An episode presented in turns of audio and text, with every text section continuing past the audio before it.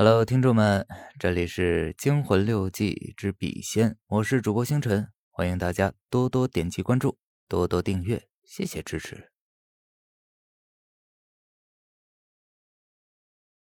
惊魂六记之笔仙》，恐怖继续。左右连画的几条线段组成一个硕大的叉那表示愤怒？对不起，我不是有意的。雷的声音很疲惫，他继续说：“但，但我还想问最后一个问题，希望你们能回答。你们，你们是不是要我们死？”我心里陡然一惊。要是笔画出一个圈来怎么办？我死死的盯住笔。笔不停的在纸上游动着，而且越走越快。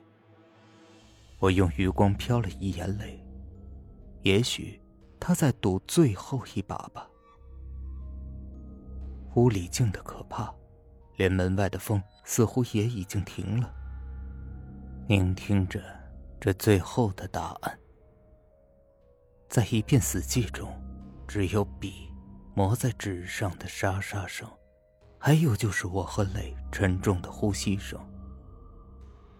但愿不要画圈千万不要是圈我祈祷着。忽然间，又是一阵冷风刮了进来，我的脊背在发凉，笔突然停住了，开始往我的方向移动。是弧线。我的心沉了下去。就在这个时候，我的鼻子忽然发痒，很痒，毛病又犯了。我极力忍住，我还是打了个喷嚏，手一抖，松开了笔。雷马上抓住我的手，摁在笔上，我连忙醒悟过来，重新摆好姿势，但刚才那股巨大的力量却已经不见了，就像笔仙来到之前一样，只有我和磊的手的力量，在。纸上乱走乱画着，像是找不到感觉。雷不甘心，又重复了刚才的问题，没有任何的回应。接着，他又问了几个其他的问题：“我们可不可以不死？是不是要满足你们的条件？”我也开始发问：“我我会不会和丽和好？”几个问题都没有回应，笔仙就这样走了，第二次召灵就这样草草结束，只是在我们生死攸关的问题上留下一个不明确的答案。你们是不是要我们死？一段弧线，四分之一圆圈就是最后的答案。雷打开灯，回过头来，直瞪着我看，看得我心里发毛。忽然，他扑哧一声笑了出来，哈哈哈哈哈哈！他一笑就止不住，一边笑一边还猛拍桌子，最后干脆蹲下去捂着肚子笑。受他的感染，我也笑了起来。两个人的笑声交织重叠在一起，仿佛遇上了什么非常有趣的事情，蛮有兴致的样子。我们躺在地上，对着天花板放肆的笑着，一边笑还一边蜷缩着身子打滚，像两个疯子一样。当然，我知道我们都没有疯，我也知道我们为什么笑，只不过和高兴。扯不上什么关系。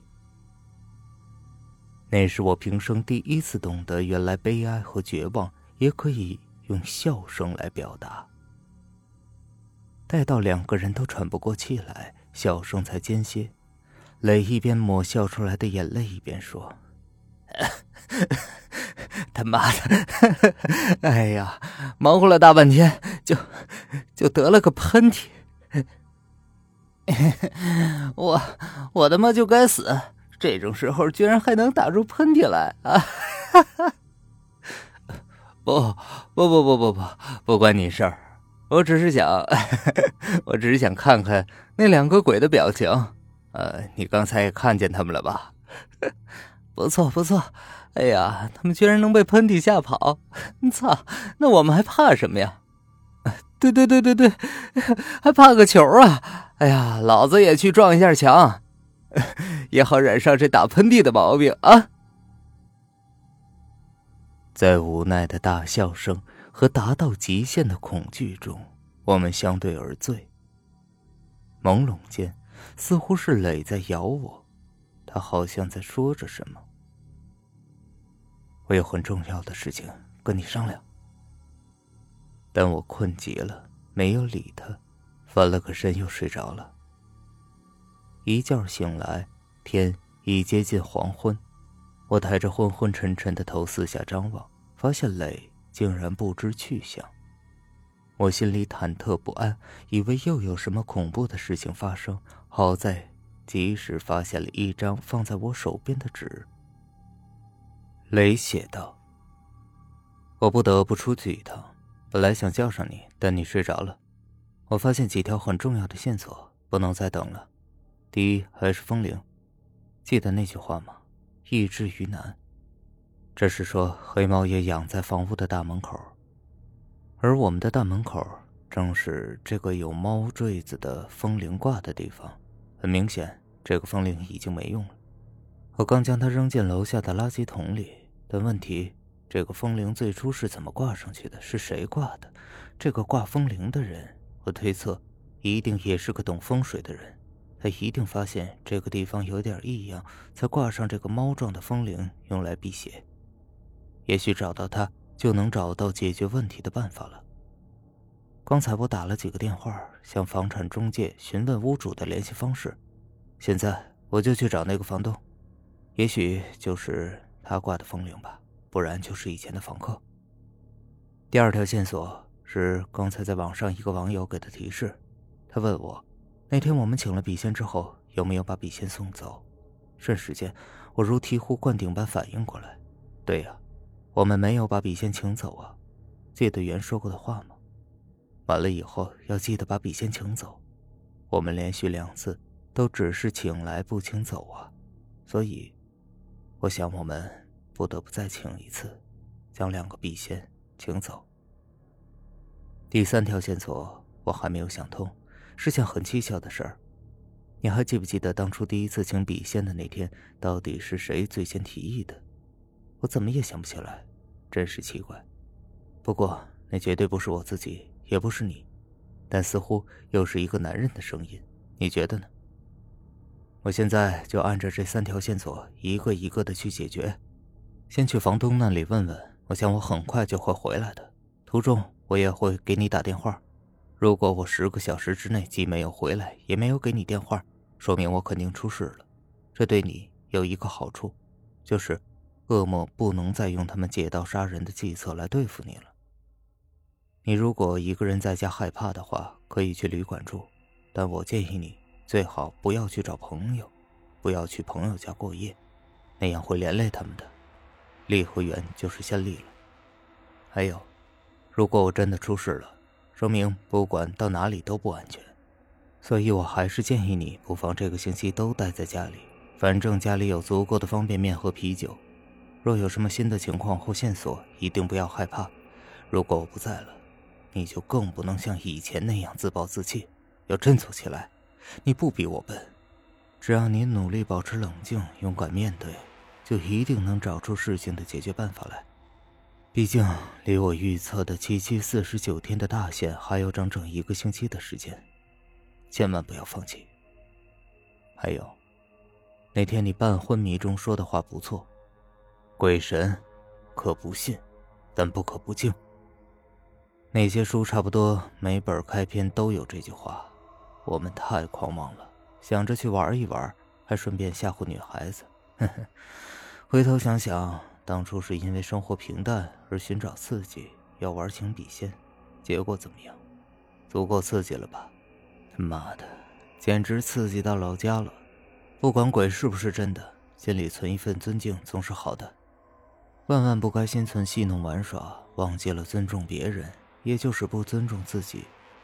你我走到今天这步，经受的这一切，都是在为自己的年少轻狂而付出代价。